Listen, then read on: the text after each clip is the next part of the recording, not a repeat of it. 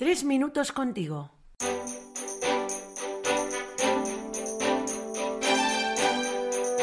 Muy buenas, soy Luis, seminarista, y es una enorme alegría compartir tres minutos contigo. Sobre todo en este tiempo en que la situación general de pandemia parece ahora más estable, pero nos ha hecho valorar la importancia de la salud personal y la de nuestros seres queridos. Y de todo eso vamos a hablar hoy con mi buen amigo Martín Bespín, dietista y nutricionista. ¿Qué tal? Bienvenido, Martín. Muchas gracias, Luis. Encantado de estar aquí. ¿Qué es la salud para ti, Martín? Bueno, muchas veces pensamos que la salud sería la ausencia de enfermedad, pero las definiciones más actualizadas apuntan a un tipo de salud que la describen como un estado completo de bienestar físico, mental y social. Y yo creo que la salud tiene muchas dimensiones que rodean a la persona y que la permiten disfrutar de una vida feliz. Qué bueno, me gusta mucho porque has relacionado todo esto con las relaciones también interpersonales. ¿Tú crees que es posible ser feliz sin salud? Pues bueno, puede sonar fuerte, pero creo que no se puede tener una salud completa sin ser feliz.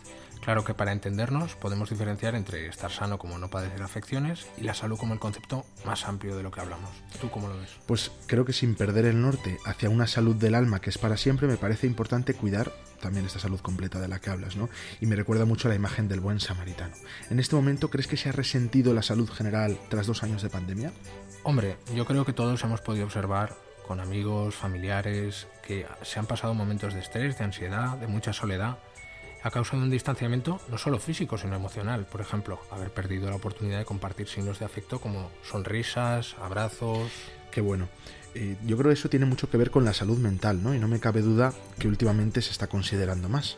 Recuerdo un titular de la Confederación Salud Mental España que decía la salud mental de la población española cae en picado durante la pandemia y debajo no hay red. ¿Qué crees que significa esto?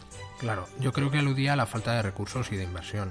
Teniendo en cuenta los porcentajes de jóvenes que experimentan tristeza o depresión, lo importante y urgente es prevenir este tipo de situaciones, buscando ayuda, expresándonos abiertamente, con personas de confianza y profesionales, sin ningún tipo de pudor.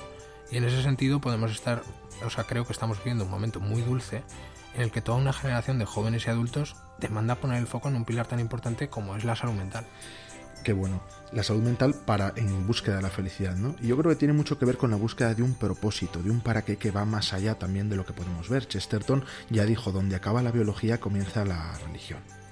Mira, además es que creo que es una cita muy acertada, ya que hoy hablamos de cosas que no son todas materiales, que algunas todavía resultan un misterio para el ser humano, y que el simple hecho de hablar del tema ya es una mejora o un primer paso hacia una salud plena. Pues genial, tío. Yo creo que con eso nos vamos a quedar. Honestidad con uno mismo, con los demás, de cara a cuidarnos más para escuchar, como el buen samaritano, la necesidad de los hermanos.